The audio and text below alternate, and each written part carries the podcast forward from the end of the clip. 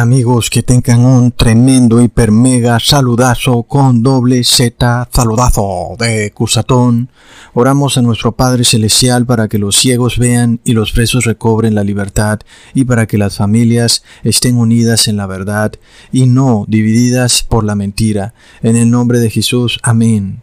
Bueno amigos, mientras hacía este video han ocurrido varias cosas, sobre todo en Estados Unidos, pero también en Colombia o Colombia. Y qué curioso, ¿verdad? Porque son dos países unidos por el nombre, aunque no parezca.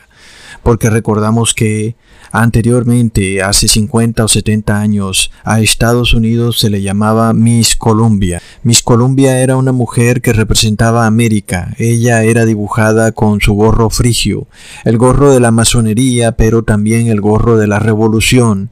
Miss Columbia es el demonio Lamia o Lilith, es Marianne, es la mujer revoltosa, es este espíritu de revolución con el cual nosotros no podemos estar de acuerdo en lo absoluto.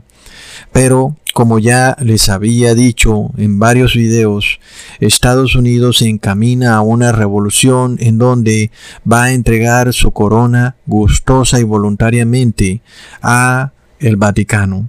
Sin embargo, amigos, como ya describimos en el ritual satánico de Miss Universo, Miss Columbia representa a Estados Unidos, pero también vemos hoy al país de Sudamérica llamado Colombia, que también tiene un suceso muy pero muy similar al que ocurrió en Estados Unidos, en donde un hombre fue aprisionado por dos policías que se le montaron encima y con sus rodillas lo asfixiaron, creo que así dice la noticia. Finalmente el hombre supuestamente murió. El caso es que esto desató el caos social, la inestabilidad, la revolución en también en Colombia, que es un país cuyo nombre es dado en honor a la diosa Columbia, al demonio Lamia, a Marián. Por lo tanto, amigos, no nos puede más que impresionar el destino similar de estos países. Pero además de esto, lo que me lleva sobre todo a hacer este video es a mostrar hacia dónde se dirige Estados Unidos desde el momento en que Estados Unidos empezó a despreciar la religión protestante para acoger a la religión católica. Y es que amigos, no es un secreto, no es una mentira, no es algo que esté escondido que los países hispanohablantes, Suramérica, Centroamérica, son bastiones de la Iglesia Católica, pero son países que tienen un pasado de revoluciones, de estrés social, de inestabilidad política, de dictadores que han gobernado con mano de hierro, aplacando horriblemente a la disidencia, y por qué Estados Unidos ha querido entonces acoger al catolicismo ¿Acaso no entiende Estados Unidos que lo que sigue es compartir el destino que han tenido las naciones católicas? Un destino de caos, de violencia, de inequidad social, de vandalismo total, es algo que está a plena vista. Vemos a México como uno de los países más católicos del mundo y la violencia en México es rampante. Y entonces amigos, es eso lo que Estados Unidos ha querido escoger. Es tremendo. Sin embargo, por supuesto, nosotros no estamos en lo absoluto de acuerdo con ningún tipo de derrocamiento de ningún gobernante, pero sabemos que hay una secta poderosa y secreta e internacional llamada la masonería que orquesta todos estos sucesos para lograr instaurar de nuevo aquel viejo orden que ahora le llaman nuevo orden y es el en el cual la Iglesia Católica retoma su poder y volvemos de nuevo a como estábamos en la Edad Media, en donde la Iglesia Católica gobernaba con mano de hierro al lado de los reyes. Es algo lamentable, amigos, pero es lo que sigue después de la guerra civil, del caos social y es lo que también viene para Estados Unidos, una nación que es innegable, parecía inmune a las guerras civiles y al caos social, al vandalismo característico de Sudamérica, de Centroamérica. Es decir, estas cosas que ocurrían en Sudamérica, donde la gente le tiraba piedra a las propiedades del Estado. Esto es muy característico de Sudamérica, eso nunca se veía en Estados Unidos. Y de repente hoy lo estamos viendo en Estados Unidos, pero lamentablemente es la realidad que está viviendo hoy Estados Unidos. Y es porque decidió olvidarse de su religión protestante y acoger la religión católica. Así que Estados Unidos va a cosechar, lamentablemente, las consecuencias de esta decisión que terminará sumiendo a Estados Unidos en las mismas guerras civiles que han sufrido los países de Hispanoamérica desde los años 1850. Es tremendo, amigos, tremendo de verdad. Está a plena vista lo que ha ocurrido en Hispanoamérica y ahora cómo Estados Unidos empieza a transitar los mismos pasos de los países hispanoamericanos. Por eso, en este video vamos a estudiar el por qué es decir, vamos a llegar al fondo de este asunto a través del estudio bíblico y vamos a entender por qué la religión católica es indudablemente una religión fundamentalmente violenta que lleva a la inequidad social, al caos, a la inestabilidad social, al odio y que desemboca siempre en naciones que tienen guerras civiles, que tienen todo tipo de inequidad e injusticias sociales, violencia de todo tipo, y que finalmente los que han vivido en algunos países de Hispanoamérica saben lo que significa vivir en países que están en esta continua guerra interna, ya sea por un motivo o por el otro, como vemos por ejemplo el caso de México, en donde inclusive en las calles de algunas ciudades se desatan batallas campales, amigos, de realmente de película. Sin embargo, entonces, amigos, no podemos dejar de estudiar cómo la Iglesia Católica es en sí una religión que lleva a la violencia, que es además una iglesia que tiene ejércitos privados como los caballeros de Malta, y entre otros, por supuesto, para mencionar solo uno, y vemos que el catolicismo finalmente acolita, promueve todo tipo de guerra civil. Eh, acordémonos de la guerra cristera en México. Amigos, acordémonos de la teología de la liberación en los países de Sudamérica y de Centroamérica. Y entonces Estados Unidos de repente decidió acoger la religión católica como la religión de Estado y Estados Unidos va a cosechar lo que ha venido sembrando ya desde hace 70 años o 80 años, ¿verdad? Entonces, amigos, esto es un tema que tiene raíces profundas desde el momento en que las personas aceptan que Jesús ha designado al Papa como su representante en la tierra.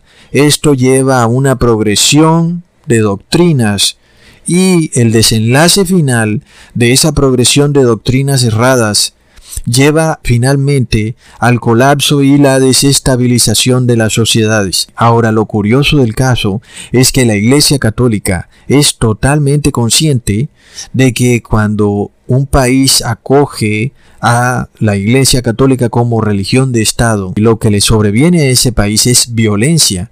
Por esto, el antídoto que la Iglesia Católica propone para esta situación es un gobierno férreo con mano de acero o mano de hierro que aplasta inmediatamente cualquier tipo de disentimiento u oposición, ya sea política o religiosa.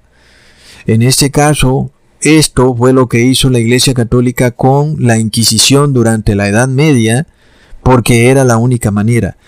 Todas estas doctrinas católicas que se vinieron acumulando a través de los centenios en Europa fueron las que llevaron a la terrible inequidad social que se vivía en Francia y que desembocaron finalmente en la Revolución Francesa. Entonces, vamos de a paso a paso, de poco en poco, para entender por qué la doctrina de la Iglesia Católica finalmente lleva a un colapso y a una revolución. Y pronto vamos a ver a Estados Unidos darse un traguito de la copa, del vino del furor de el catolicismo, el cual parece que Estados Unidos deseaba probar y lo va a probar, así como los que son hispanohablantes y que han vivido en países de habla hispana han probado el vino del furor de lo que es la inequidad social, de lo que es un gobierno donde no hay justicia, en donde simplemente hay una guerra interna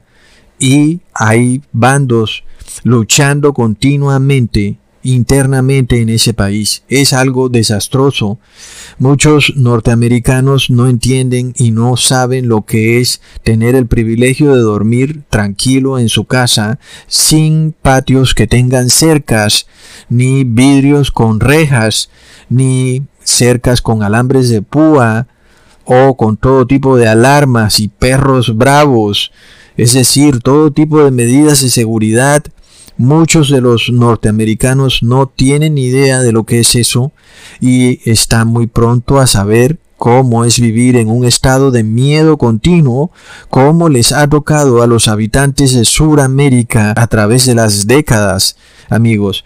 Por tanto, no es un secreto estas naciones que acogen el catolicismo terminan en todo tipo de guerra interna y de una lucha de clase social, amigos. Siempre va a ocurrir. Por tanto, amigos, recordemos que así como ocurría en el Israel de los tiempos de Jesús, en donde los fariseos ostentaban el poder religioso, político y económico, hoy son los masones que son caballeros templarios que están al servicio de la Iglesia Católica, quienes ostentan el poder religioso, político y económico. Esto es innegable, están en todos los países, en Estados Unidos es lo mismo y por supuesto que su anhelo es que la Iglesia Católica retome el poder que perdió durante la Revolución Francesa. Hoy en día, este grupo de la masonería está viendo cómo su poder está siendo amenazado, sobre todo porque en YouTube se le están sacando los trapos al aire a esta secta.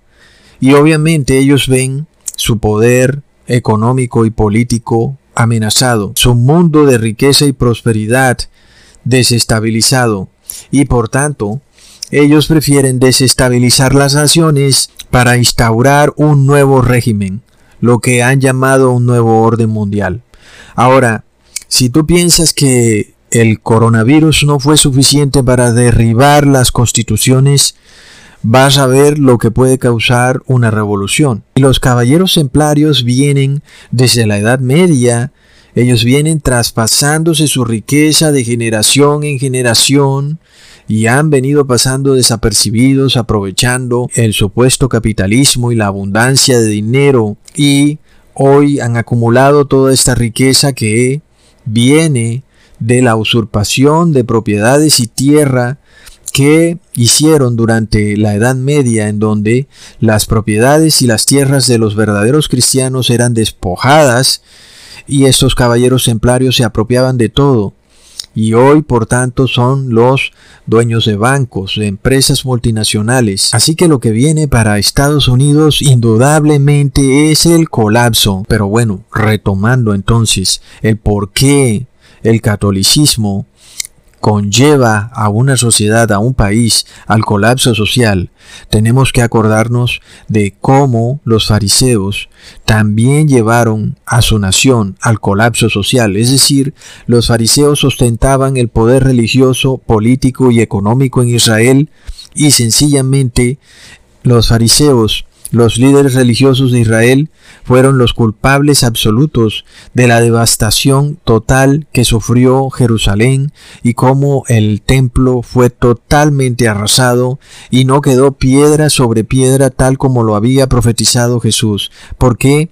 Porque estos fariseos usaron la religión para enriquecerse y enriquecerse y enriquecerse y al mismo tiempo ponían leyes religiosas sobre las personas imposibles de llevar y como si fuera poco, los fariseos, viendo la inestabilidad social en la que vivían, culpaban de todas esas cosas al imperio romano e incitaron al pueblo a rebelarse contra el imperio romano y finalmente el imperio romano arrasó por completo a Jerusalén. Amigos, hoy en día vemos esto repetirse y vemos cómo la Iglesia Católica, a través de su orden de caballeros templarios que es la masonería, ostentan el poder político, económico y religioso y han venido acumulando riqueza sobre riqueza a través de sus generaciones hasta el punto de que las naciones están sumidas en una inequidad social rampante, pero, sin embargo, esas personas están dispuestas a hundir a las naciones en una revolución, en un caos social, sobre todo para abolir las modernas constituciones y hacer que las personas pierdan sus derechos civiles e instaurar de nuevo la Inquisición de la Edad Media. Es tremendo.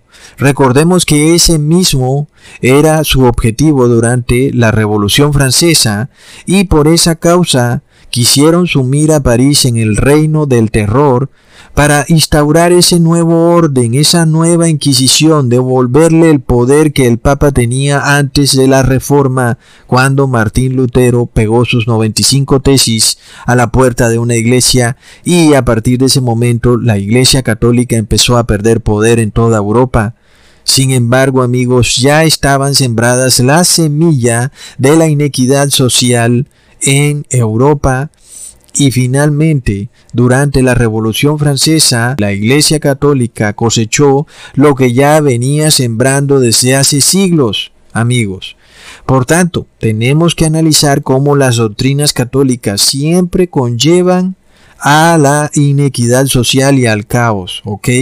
Por tanto, cuando nosotros recordamos lo ocurrido en la Edad Media, de cómo las personas no tenían derechos civiles y de repente tú podías ser despojado de tus propiedades, podías ser despojado de tu casa, tú de un momento a otro terminabas en la calle si algo que decías o si por falsos testigos eras culpado de blasfemia. Lo curioso, amigos, es que esto es lo que estos modernos caballeros templarios quieren instaurar de nuevo en el mundo con tal de evitar que se sigan revelando los oscuros secretos de la masonería. Amigos, es tremendo. ¿ok? Estos caballeros templarios son los que han acumulado toda esta riqueza usurpada de los verdaderos cristianos a través de las edades y que ahora están buscando todos los medios para salvaguardar todo ese poderío económico, amigos. Pero como para nosotros este no es un tema de riqueza porque caeríamos en el pecado de la codicia, por tanto, no es en ningún motivo nuestra intención despojar a nadie de sus propiedades, aun y cuando éstas las hayan obtenido a través del crimen. La intención de nosotros es llegar al conocimiento del por qué los estados que acogen a la Iglesia Católica como religión de Estado terminan en una inequidad social terrible. Recordemos las palabras de Jesús en Juan capítulo 8, versículo 32, y conoceréis la verdad y la verdad os hará libres. Y no es, amigos, un secreto que la Iglesia Católica se ha esforzado a través de las edades para bloquear la verdad. En la Edad Media no te permitían tener una Biblia en tu casa, so pena de que fueras condenado a la hoguera. Y tampoco hoy, amigos, debe sorprendernos que los sistemas educativos enseñan literalmente mentiras e inclusive enseñan falsa historia, en donde nos dicen que durante la Inquisición la Iglesia Católica lo que perseguía eran brujas y hechiceros de mala muerte, cuando en realidad la Iglesia Católica persiguió a verdaderos cristianos cuya única intención era leer la Biblia, y que obtuvieron el conocimiento que los hizo libres, pero que les ganó el odio de el poder religioso de la época. Entonces, es coincidencia, amigos, que Hispanoamérica sea una de las regiones con más ignorancia.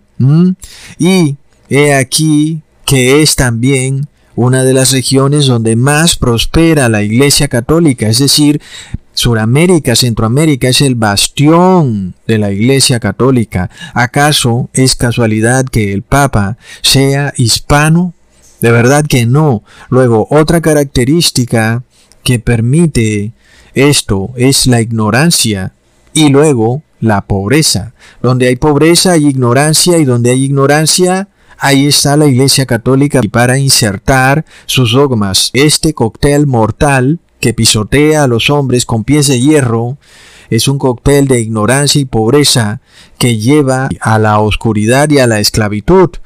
Por otro lado, están las personas que se creen muy soberbias porque piensan que terminaron la universidad, que tienen cierto grado de conocimiento, se creen ilustradas y andan por ahí con su soberbia, no sabiendo que son ignorantes y que no conocen la Biblia y no la han leído. Pero las palabras de Jesús son tan contundentes que no se pueden pronunciar a la ligera. Leamos en Mateo 22, versículo 29. Erráis ignorando las escrituras y el poder de Dios. Es tremendo. El que no conoce la Biblia simplemente va a error. Su vida se va al traste. Y no hablo de alguien que termina en la drogadicción, sino de aquella persona que se cree estudiada, pero que resulta que es ignorante de las escrituras y termina perdiendo su redención eterna por vivir en una mentira de las religiones. Por tanto, tenemos que ser humildes amigos y jamás caer en la soberbia.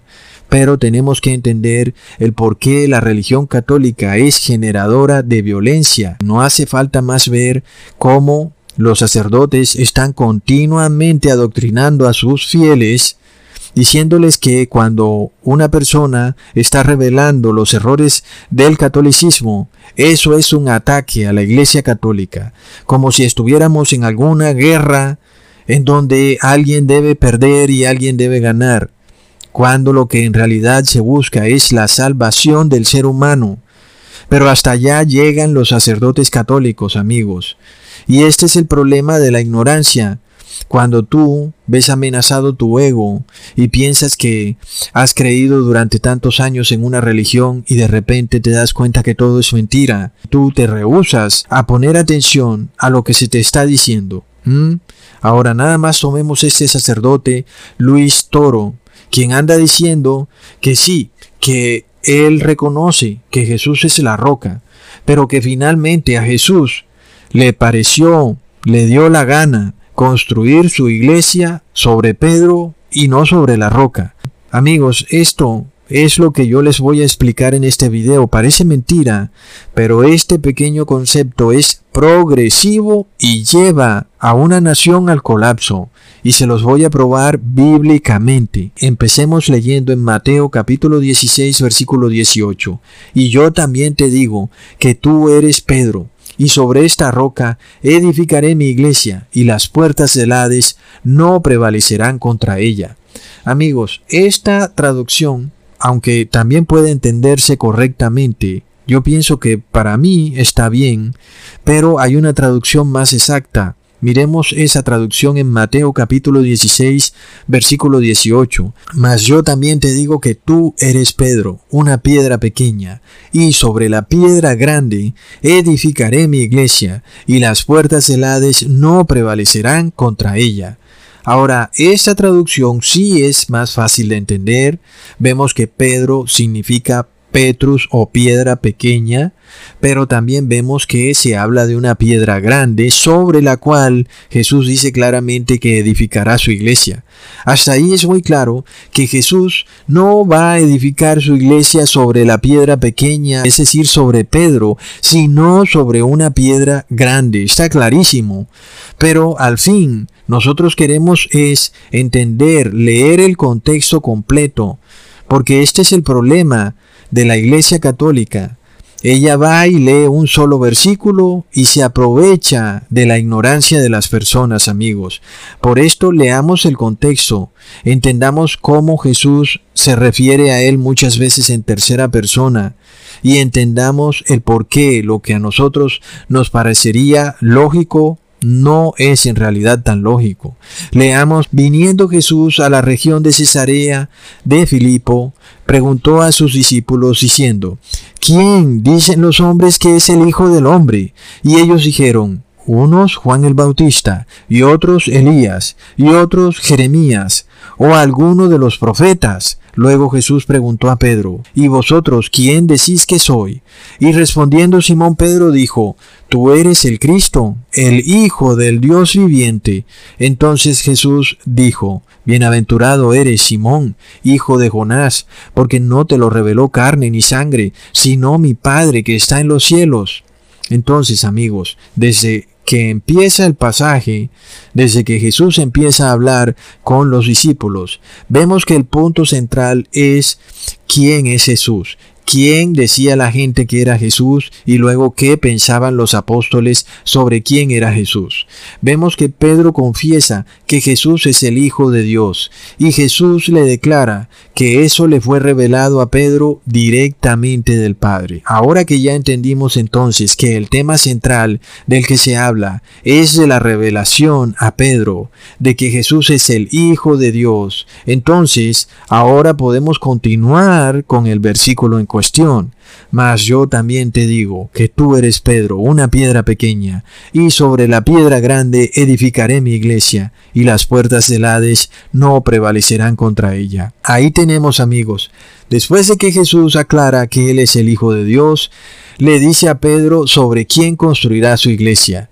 Nosotros no podemos pretender jamás que después de que Jesús le confirma a Pedro que Él es el Hijo de Dios, luego entonces Jesús va a decir, pero mi iglesia la construiré sobre ti, Pedro. Eso no tendría ningún tipo de sentido, más y cuando vemos que Jesús está haciendo un paralelo con dos piedras, una pequeña y otra grande, y la pequeña es claramente Pedro, y la grande es el Hijo de Dios. Pedro acabó de decir que Jesús es el Hijo de Dios. Y eso quiere decir, amigos, que la piedra grande es el Hijo de Dios. Eso para nosotros suena como muy fácil de decirlo, pero imaginémonos, amigos, lo que eso significaba en aquel tiempo. Yo creo que Pedro ni siquiera entendió lo que Jesús le quiso decir.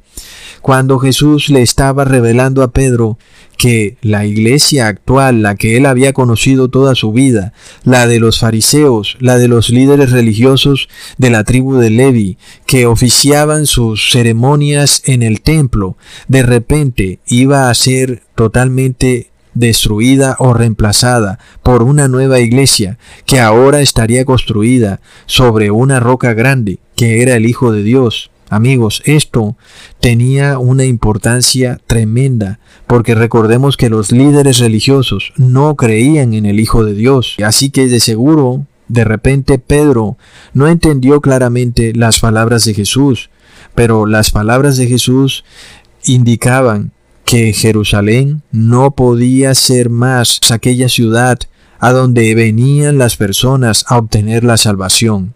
Tremendo amigos. Ahora amigos, como ya les dije antes, la culpa de todo esto no es de Jesús, porque a Jesús se le atribuye el ser un revolucionario.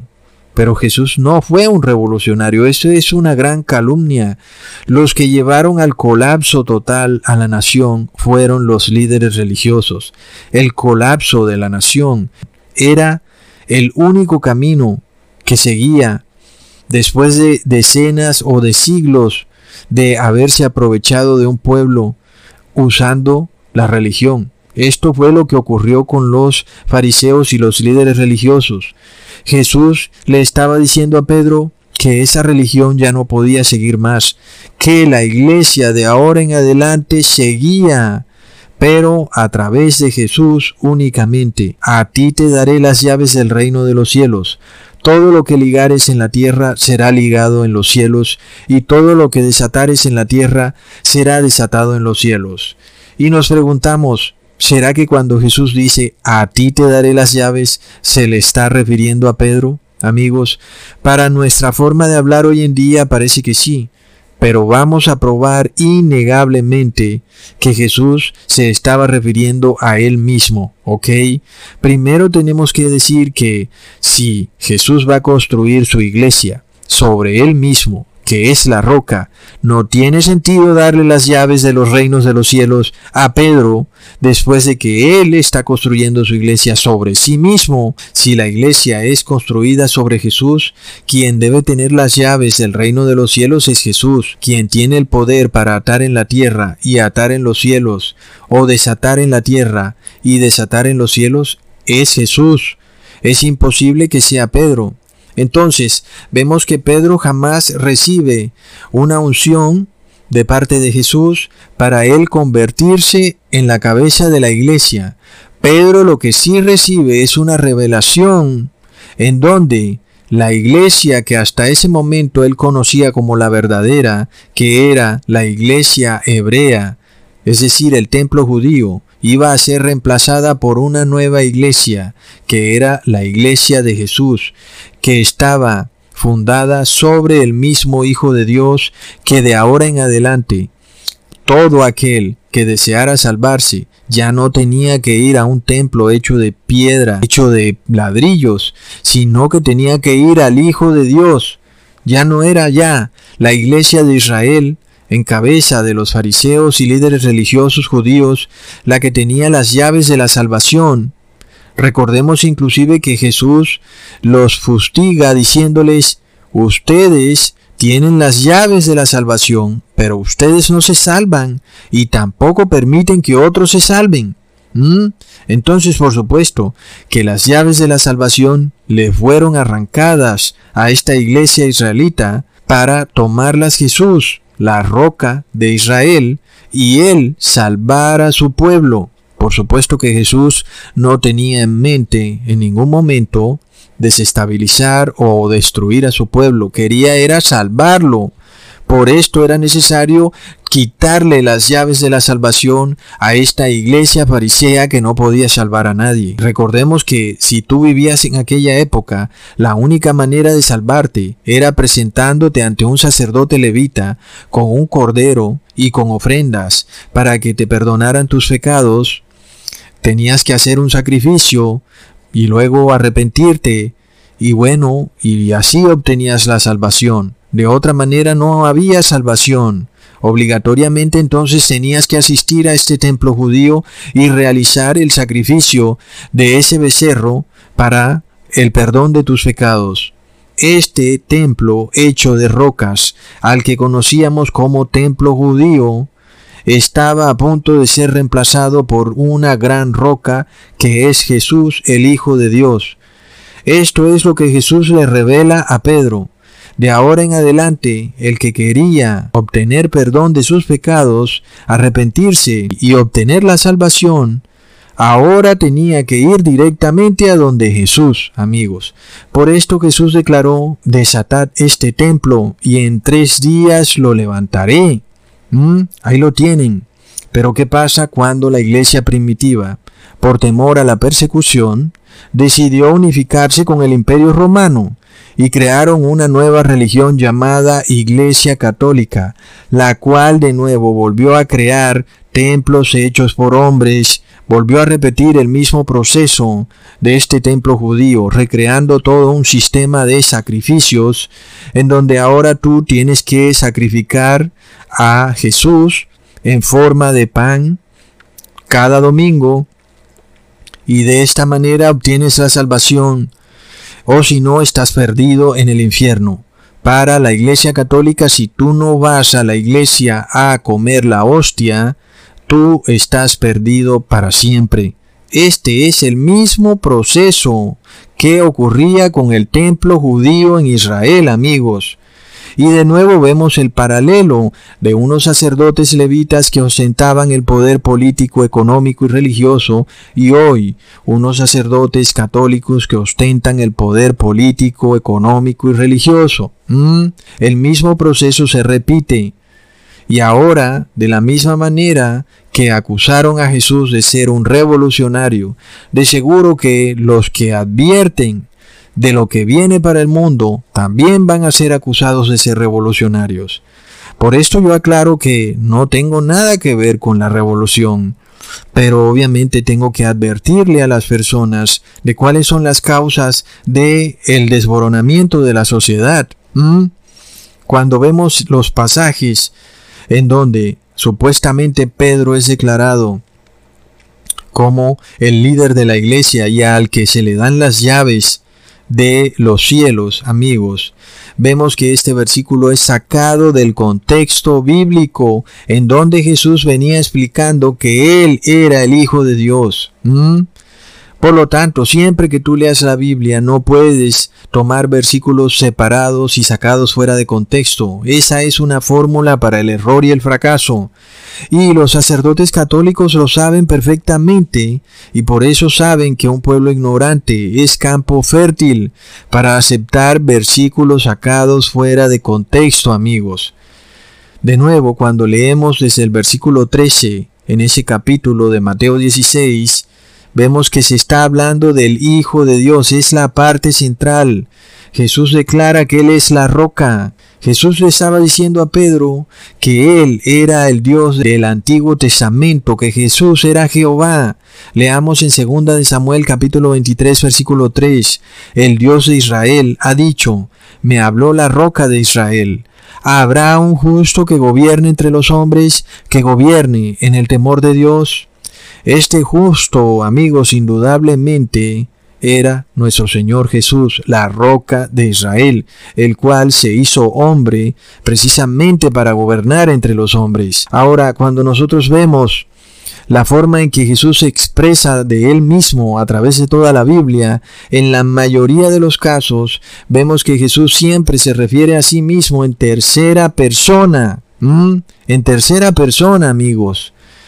Por eso cuando nosotros leemos, y a ti te daré las llaves del reino de los cielos, nos tenemos que hacer la pregunta, ¿acaso Jesús está hablando de que se las dará a Pedro? Porque a nosotros nos es común hablar de nosotros mismos en primera persona o si estamos hablando con otra persona, hablar en segunda persona. A ti te daré esto, a mí me das esto, yo quiero esto, tú quieres aquello. Pero esta no era la manera de hablar de Jesús. Cuando nosotros tomamos la Biblia de manera coloquial y la leemos de esa manera, por supuesto que caemos inmediatamente en el error, porque no estamos acostumbrados en el proceso semántico que usaba Jesús para establecer sus verdades. Por tanto, amigos, eso es lo que nosotros tenemos que aprender de primero, si queremos llegar a la verdad. No es, amigos, la primera y la última vez que Jesús se refiere a él mismo como una tercera persona. Y recordemos que todo este pasaje empieza en el versículo 13 del mismo capítulo con Jesús diciendo, ¿quién dicen los hombres que es el Hijo del Hombre? ¿Mm? Y esta pregunta jamás la haríamos nosotros de esa manera. Nosotros diríamos, eh, Pedro, ¿quién dicen las personas que soy yo? ¿Mm? Pero Jesús no hablaba así, amigos. Si Jesús estuviera hablando en primera persona, Jesús diría, Pedro, ¿quién dice la gente que soy yo? Pero Jesús no hablaba de esa manera, ¿ok? Jesús dice, ¿quién dicen los hombres que es el Hijo del Hombre? Es una forma de referirse a sí mismo, pero en tercera persona.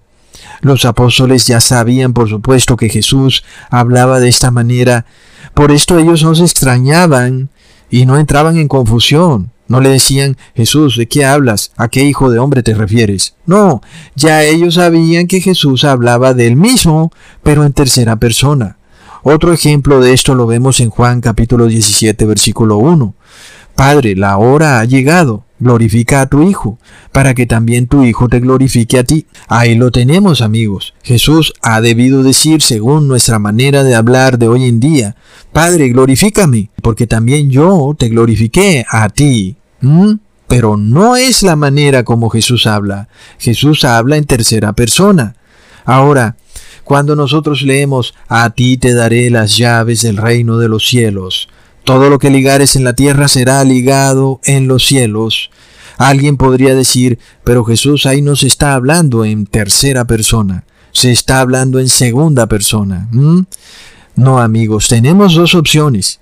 O Jesús le está dando las llaves a Pedro, o Jesús se está hablando a sí mismo, pero en tercera persona. Que Pedro esté precisamente ahí, presente, no quiere decir que Jesús no pueda hablarse a sí mismo en tercera persona. ¿Entienden? si aún no basta con saber que Jesús no va a construir su iglesia sobre la roca grande para después darle las llaves a Pedro, que es la roca pequeña, vamos a probar que Jesús estaba refiriéndose a sí mismo porque estaba hablando en tercera persona. Si Jesús está declarando que Él es el que tiene autoridad para desatar algo en la tierra y también en los cielos, esto debe ser confirmado en alguna otra parte de los evangelios. Así sabremos si es que es Pedro al que se le ha dado la autoridad para desatar en la tierra como en el cielo, o si es que es a Jesús que se le dio esa autoridad. Leamos en Mateo capítulo 28 versículo 18. Y acercándose Jesús les habló diciendo, Toda autoridad me ha sido dada en el cielo y en la tierra. Ahí lo tenemos. La autoridad de Jesús no es solo en la tierra. La autoridad a Jesús le fue dada tanto en el cielo como en la tierra. ¿Mm? Esta frase coincide entonces con lo dicho con Jesús. Y leemos nuevamente en el versículo 19. A ti te daré las llaves del reino de los cielos. Todo lo que ligares en la tierra será ligado en los cielos, y lo que desatares en la tierra será desatado en los cielos. Ahí tenemos amigos que ese poder es el que Jesús recibe del Padre, es la misma autoridad que el Padre le ha dado a Jesús, y por esto Él lo declara como si se refiriera a sí mismo, pero en tercera persona. Y no es que Jesús le esté transfiriendo su autoridad a Pedro, en ningún momento amigos. Ahora leamos en Juan capítulo 5 versículo 26 al 27, porque así como el Padre tiene vida en sí mismo, así también le dio al Hijo el tener vida en sí mismo, y le dio autoridad para ejecutar juicio, porque es el Hijo del Hombre. Ahí lo tenemos. Quien tiene la autoridad, amigos, es Jesús, obviamente. Ahora, aunque nosotros seamos huestes de maldad, potestades de maldad en este mundo, autoridades malignas, debemos saber quien finalmente tiene la autoridad es Jesús. Por tanto, nada de lo que pasa en la tierra pasa sin que haya sido autorizado por Jesús primero. Alguien podría decir, pero Ecusatón, de pronto Jesús le trasladó su autoridad a la iglesia y, haciendo eso, primero le trasladó la autoridad a Pedro, para que luego Pedro se la trasladara a los cardenales y a los primados. ¿Mm? Ahora entendamos algo. De nada sirve que Jesús haya recibido la autoridad si luego Él va y se la da a otro. Esto no tiene sentido bíblico, amigos. Recordemos que Dios no comparte su gloria con nadie. Si de repente Jesús le entregara su autoridad al Papa, querría decir que Jesús tendría que compartir su gloria con el Papa. Mm, esto no tiene sentido bíblico. Por otro lado, si tú obtienes la salvación a través de la entrada a un monasterio, terminaría siendo el dueño del monasterio el que tendría las llaves de los cielos. Y ya vemos que es Jesús el que tiene las llaves de los cielos. Por tanto, no hay una iglesia o un grupo de personas especiales aquí en este mundo que tiene la autoridad de Jesús.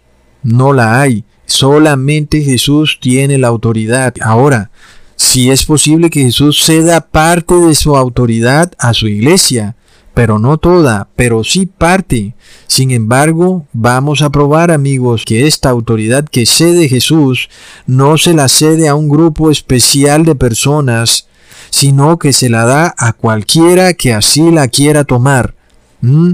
Por tanto, amigos, miremos lo que se dice en la Biblia.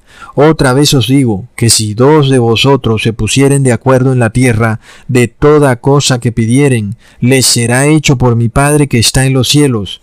Porque en donde están dos o tres congregados en mi nombre, allí estoy en medio de ellos. Ahí tenemos, amigos, la iglesia de Cristo es cualquier grupo inclusive de dos personas que se han reunido en nombre de Jesús. No hay ningún otro requisito para ser la iglesia de Cristo. No se necesita tener una iglesia de ladrillo, no se necesita andar vestido de cierta manera especial. Lo único que se necesita es congregarse inclusive desde dos o tres personas, así como nosotros hacemos en este canal y nos congregamos en cada video. Sin embargo, amigos, la Iglesia Católica dice que ella es la única que tiene la autoridad para predicar la Biblia. Pero vemos que Jesús no dice esto de ninguna manera. Donde hayan dos personas reunidas en nombre de Jesús, esas dos personas tienen autoridad para predicar la Biblia. Ahora, como ya les dije desde el principio del video, todo este proceso progresivo de la Iglesia Católica atribuyéndose ella misma el poder para predicar la palabra de Dios es algo que conlleva a una sociedad al colapso. Por esto tenemos que ir demostrando paulatinamente el por qué, por ejemplo, el Papa no puede ser el vicario de Cristo y por qué la Iglesia Católica no puede ser la Iglesia de Cristo. El hecho es que todo el que quiera ser iglesia de Cristo puede serlo. Jesús dice que con dos personas que se reúnan a estudiar la Biblia, ahí está la iglesia, ¿ok? Ahora, ya habiendo aclarado eso, vamos al tercer punto, el punto en el cual los sacerdotes claman que ellos pueden perdonar pecados, y es cuando Jesús les dice a sus discípulos, de cierto os digo, todo lo que ligareis en la tierra será ligado en el cielo, y todo lo que desatareis en la tierra será desatado en el cielo. Ahora, esto no se lo está diciendo Jesús expresamente a Pedro ni a la Iglesia Católica, sino a todos los hombres. Entendamos algo, Jesús sí cede parte de su autoridad, pero ¿desde qué punto de vista? Desde el punto de vista en que nosotros que estamos en este mundo donde a veces cometemos errores y a veces hacemos cosas que perjudican a otras personas, entonces Jesús sí exige que tú estés dispuesto a perdonar y a pedir perdón. Eso, amigos, de ninguna manera configura el perdonar pecados de terceros. Jesús te autoriza para que tú perdones a tu prójimo en las cosas que tu prójimo te ha hecho. Y que cuando tú perdonas a tu prójimo, ese pecado que tú perdonaste queda borrado en el cielo. Esto, amigos, es una verdad que ha sido totalmente enterrada por la Iglesia Católica porque el hecho es que la Iglesia Católica se ufana de que ella puede perdonar cualquier pecado cometido por el hombre a otra persona, siendo que Jesús nos declara que si tú quieres que ese pecado te sea borrado en el cielo, tienes que ir donde aquel al que le causaste daño y pedirle perdón. Ahora te voy a poner un ejemplo para ver si me puedes entender. Supongamos que alguien te roba un dinero y resulta que, bueno, Tú no perdonas a esa persona porque te robó, pero luego vas y te enteras que esa persona fue a donde un sacerdote católico y el sacerdote católico lo perdonó. Y entonces tú dices, pero ¿cómo así? Es decir, esta persona tenía que venir a donde mí a pedirme perdón y devolverme el dinero. Ahora resulta que un sacerdote católico lo perdonó y resulta que esa persona aún se ha quedado con mi dinero. Entonces ahí, amigos, es donde empieza toda esta inequidad, toda esta injusticia social de la que les he hablado. Cuando la Iglesia Católica se endilga el derecho de perdonar los pecados que otras personas han cometido con terceros, esa es una de las causas más tremendas de la injusticia e inequidad social que sobreviene a una democracia, amigos. Entendamos entonces que cuando Jesús te dice que lo que tú desates en la tierra lo puedes desatar en el cielo, como predicador, no te está diciendo que tú eres el único autorizado para perdonar pecados.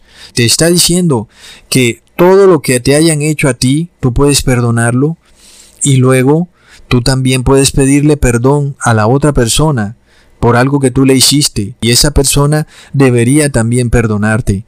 Este es un principio que Jesús declara en su teología bíblica. Jesús jamás está declarando que alguien pueda perdonar los pecados de un tercero. Te pongo otro ejemplo. Tú vas a donde un cura católico y le dices, Señor cura, ayer me robé la bicicleta del vecino y la vendí.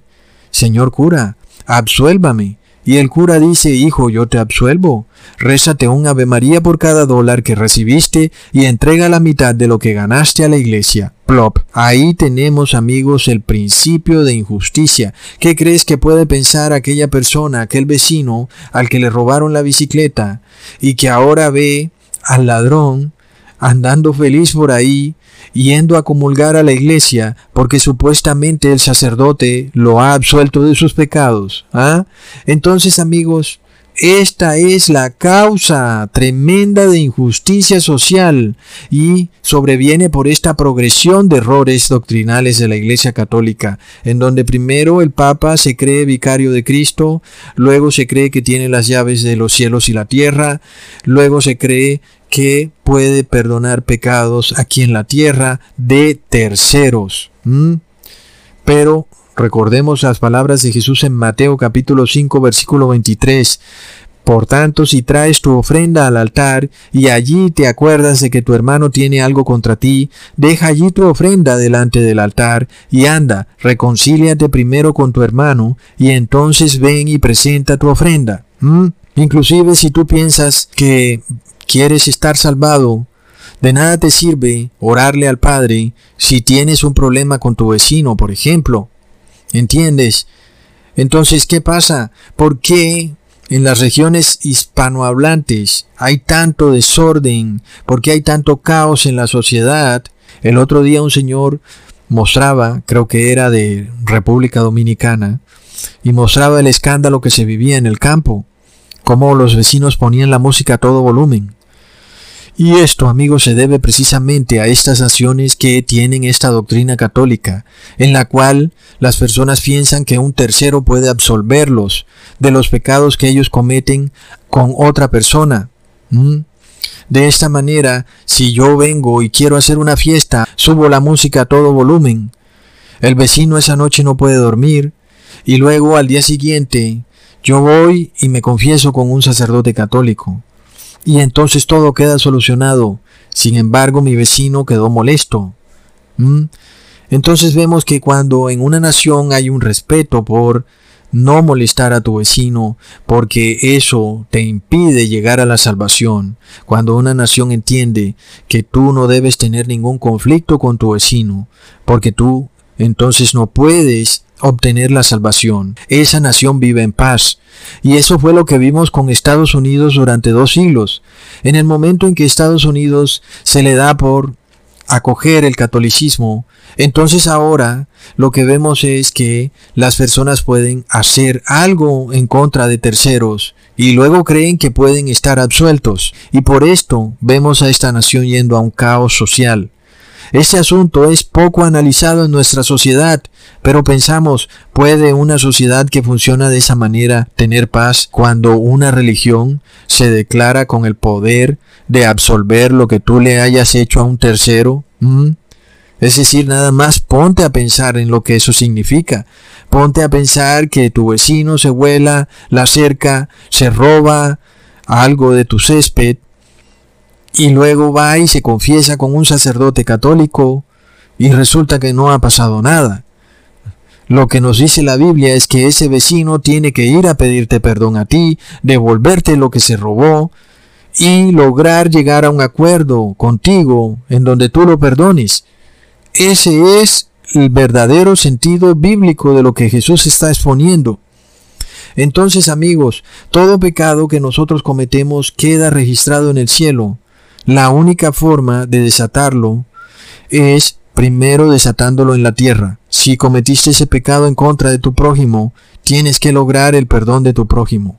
Y por supuesto, si tu prójimo es cristiano, él también le conviene perdonarte. Porque entendamos algo. Tú no puedes orarle al Padre, Padre, perdona mis pecados, cuando resulta que tú no has perdonado las ofensas que te han hecho a ti otras personas. ¿Mm? Entonces este principio es el que Jesús te está mostrando. Si tú dices, Padre nuestro, perdona nuestros pecados así como nosotros perdonamos a los que nos ofenden, pero resulta que tú no perdonas a los que te ofenden, entonces obviamente algo anda mal. ¿Mm? Entonces a eso es lo que se refiere Jesús.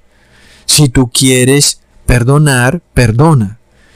si tú tienes un problema con tu prójimo, antes de orarle al Padre, ponte de acuerdo con tu prójimo. Lo que tú desates en la tierra quedará desatado en el cielo. Aquel pecado que tú cometiste contra tu prójimo queda borrado en el momento en que tu prójimo te perdona. Y también funciona a la inversa. Ahora, si a ti te cuesta trabajo pedirle perdón a aquel que tú mancillaste, entonces te das cuenta que es algo que se debe considerar antes, en el momento en que tú dices, wow, ¿de qué me sirve subirle a la música si mañana voy a tener que salirle a pedir perdón a la vecina y voy a tener que ver qué hago para que ella me perdone? Entonces, ahí vemos cómo esto es un principio autorregulador que trae paz y prosperidad a una sociedad. Pero el principio en el cual yo hago lo que me da la gana no importa lo que le suceda al otro, porque el sacerdote católico me puede absolver en cualquier momento. Este principio trae injusticia social, caos y finalmente trae un colapso, una revolución total, amigos. Es lamentable. Entonces entendemos por qué la Iglesia Católica y los países que acogen el catolicismo terminan generando tanta violencia en una sociedad. Y se debe a esta doctrina. La Iglesia Católica facilita que las personas cometan todo tipo de delitos, robos, que mientan. Pero además recordemos que para la Iglesia Católica hay pecados capitales y hay pecados veniales. Pecados que son pecadillos. Entonces, que tú te robes la gallinita del vecino es un pecadillo, no es un pecado capital. Sin embargo, Jesús te dice, no puedes entrar al templo si tienes un problema con el vecino. Así que es un pecado grave. Sin embargo, no es lo que dice la Iglesia Católica.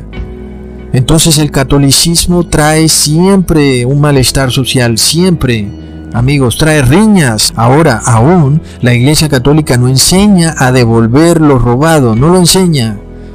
Muchas personas piensan que pueden arrepentirse de haber robado y conservar lo que robaron.